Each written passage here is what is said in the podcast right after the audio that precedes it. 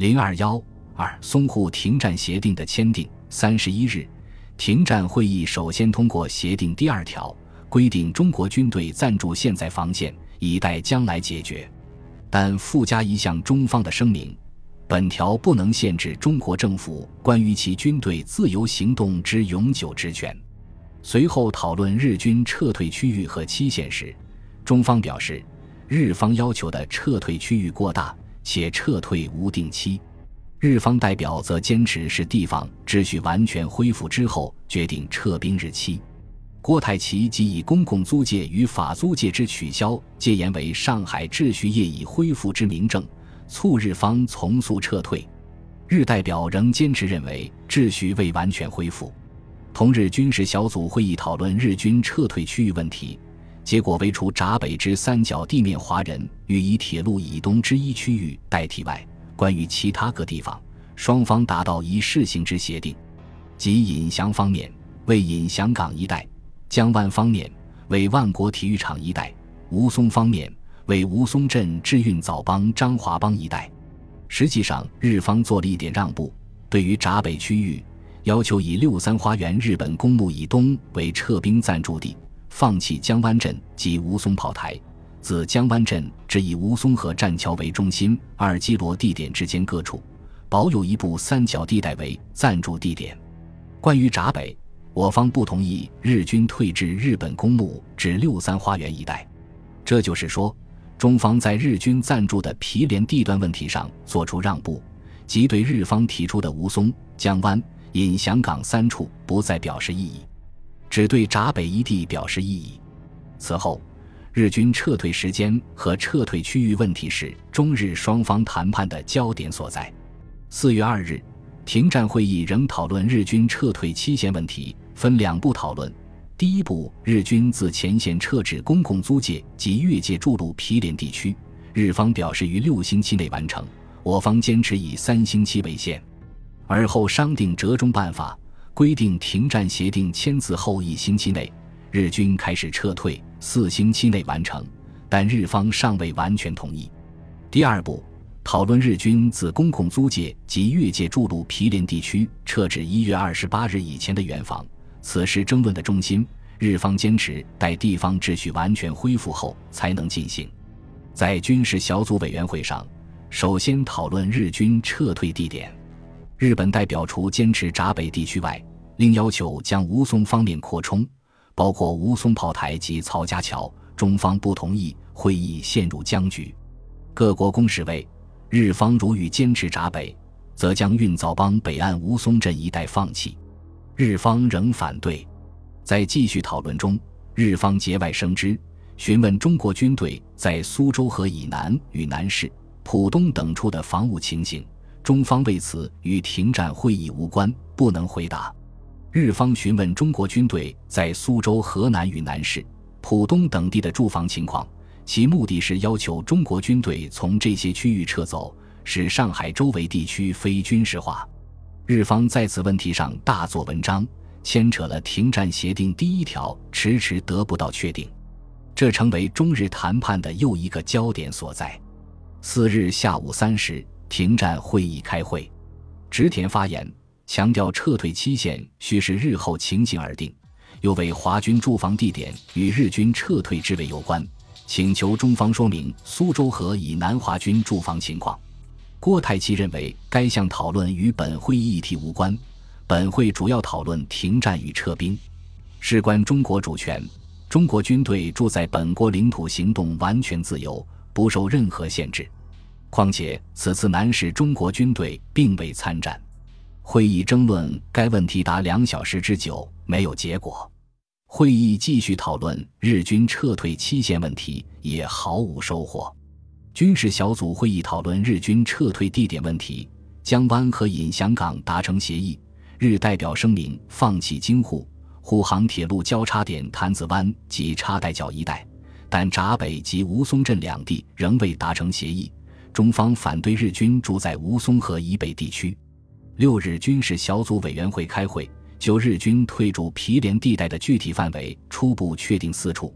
吴淞方面为吴淞镇、运枣帮、张华帮，包括张华帮车站、东至黄浦江，呈一半圆形之地点；江湾方面，东北自阴行镇，西南至万国体育场，呈一长圆形地点；闸北方面，在横滨桥东，包括六三花园、日本公墓及天通庵车站，呈一三角形地点；引翔港方面，东至黄浦江，南接公共租界杨树浦东端。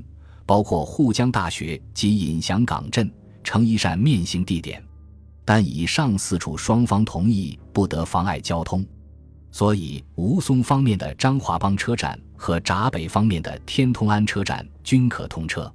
中方声明，如日军撤退期限未定，则此次协议亦作无效。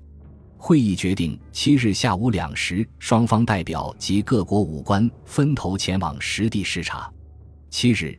植田在停战会议上重提苏州河南及浦东一带中国军队防务问题，郭泰祺当即驳斥，双方相持甚久。对于日军撤退期限，仍坚持各自的立场。最后，兰普森提出折中办法三种：一、日方发一单独宣言，日军期望于六个月内，地方情形进展至确保安全之时，完全撤退；二、中日共同宣言附加华方声明，非至日军完全撤退，中国认为本协定尚未履行。三，华方发表单独宣言，非至日军完全撤退至公共租界及虹口地区，中国认为国联决议案之精神及本协定尚未履行。以上三种调解办法，双方代表各自请示其政府后再行讨论。八日。军事小组委员会继续讨论日军暂驻地区问题，在六日讨论的基础上进一步达成一致：一、吴淞方面于运枣浜北岸纵横各两千公尺，南至外马路附近，西至康家河及北四塘河，北达印家宅、孙家楼，东至黄浦江畔，但吴淞镇、淞沪铁路、同济大学、中大医学院、中国公学等处，日军均不得驻扎，其周围边界。则以附近小河为天然界限。二江湾方面，以淞沪铁路以东的跑马场及阴行乡属之，其周围亦以小河为界。三引翔港方面，自引翔港西北至军公路之一部，但沪江大学不在此线。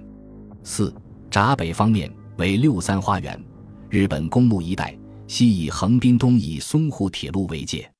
吴淞方面。经各代表亲自考察，规定较详，其余三地均未做最后决定。四十一日考察后再行讨论。九日下午五时，停战会议继续讨论日军完全撤退期限问题。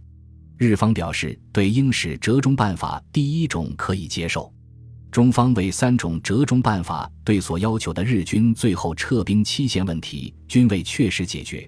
且涉及日侨生命的保护和安全等政治问题，不能接受。对于日方准备接受的第一种，中国政府原不同意，但提出修改意见，将第一种办法中的“期望”二字改为“切望”，并将六个月撤兵期限改为三个月。日方坚决不同意，争执多时，我方遂改为四个月，日方仍不答应。兰普森提出调停方案。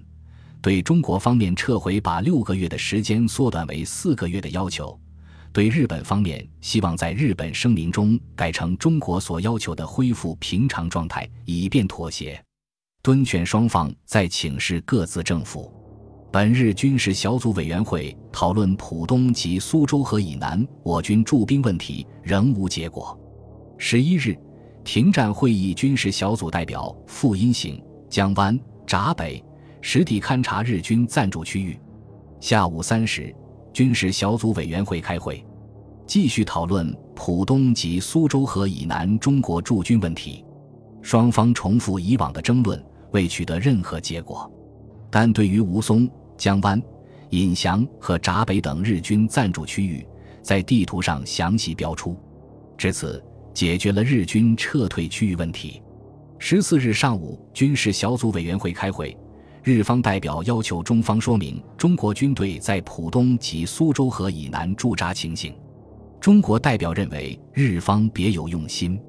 随后双方又展开争论，毫无结果。由于日本不确定撤军的时间表，中国政府十一日将争议不决的日军撤退期限问题提交国联十九国委员会讨论。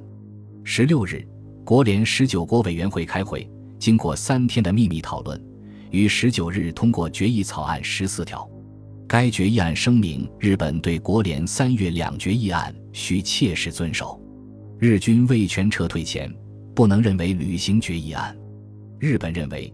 鉴于十九国委员会的性质，他无权审议和决定停战条件，所以坚决反对该决议草案，尤其反对其中的第十一条，即日本军队的完全撤退应合理的予以实施。根据当事国之一的请求，将宣布其实施时间到来的权限交给由在上海的中立国代表和日中两国代表组成的共同委员会。该委员会采用多数表决制。这等于将日军撤退时间的决定权委托给第三国，日本绝对不会容忍。日本陆军认为这一条款侵犯统帅权，于是兰普森和国联秘书长德鲁蒙等人出面斡旋，提出折中办法，将第十一条改为共同委员会依照停战协定附件规定表决之办法。对于两国履行协定认为遇有忽略时，有促令其注意之权。由此，国联决议案的权力大为缩减，不能确定日军撤退时间。如日方不按时撤军，仅有促令其注意之权。这实际上成为停战协定附件第三号的主要内容。日本政府对此默认。本集播放完毕，感谢您的收听，喜欢请订阅加关注，主页有更多精彩内容。